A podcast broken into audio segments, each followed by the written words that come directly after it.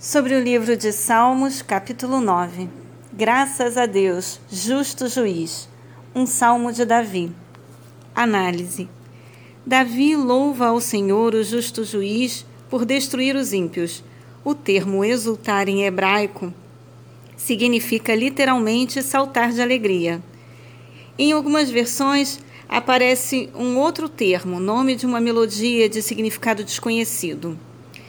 Partir deste salmo serão observadas algumas diferenças entre as versões da Bíblia quanto à numeração dos salmos, sendo que a Septuaginta e a Vulgata, seguidas mais de perto pela Igreja Católica Romana, contam os salmos 9 e 10 como um poema único, enquanto as igrejas evangélicas herdaram a forma de contagem hebraica.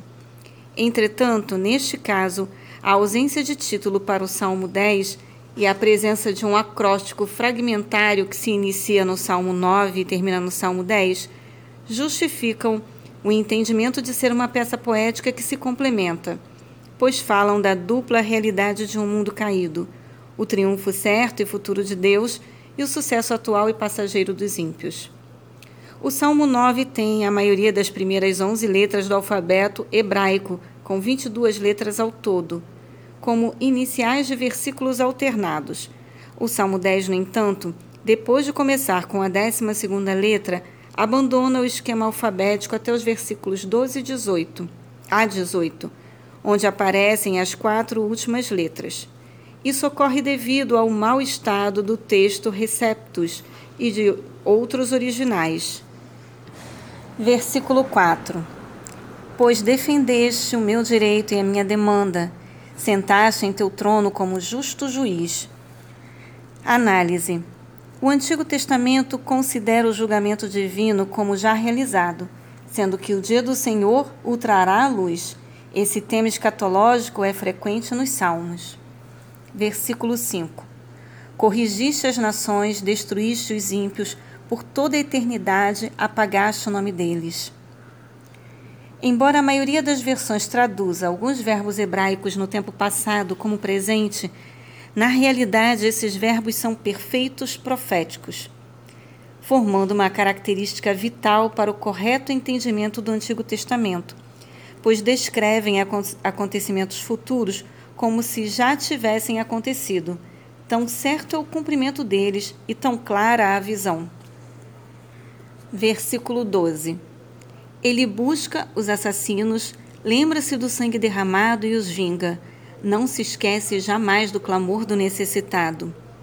Literalmente, no original, ele busca o sangue derramado e exige contas. Versículo 14. Para que, junto às portas da cidade de Sião, possa eu cantar louvores a ti, e ali exulte em teu livramento. Análise cidade ou filha em hebraico. Davi descobre que o melhor antídoto contra o sofrimento está no louvor ao Senhor. Assim, as portas da morte não poderão impedi-lo de atravessar as portas de Sião. Entre o versículo 16 e 17 há um interlúdio. Análise.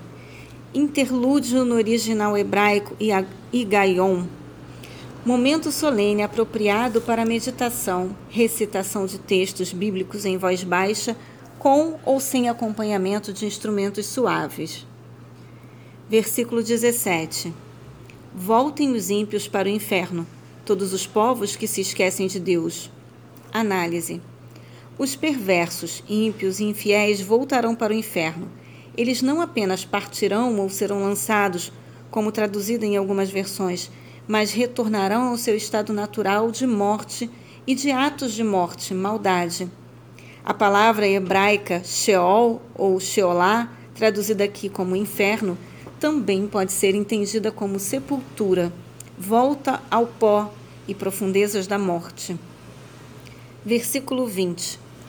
Coloca em seus corações o terror, ó Senhor, para que saibam as nações da terra que não são mais do que seres humanos. Análise. É notório como Deus tem permitido o terror entre as nações como mais uma chance para que o homem observe o produto do seu egoísmo e ambição. É necessário que o homem se humilhe e reconheça sua pequenez e a necessidade da direção divina. Mas a humanidade, em sua arrogância, tem se rebelado ainda mais contra Deus, e por isso passará por mais aflições e sofrimentos, entristecendo sobremaneira o coração do Criador.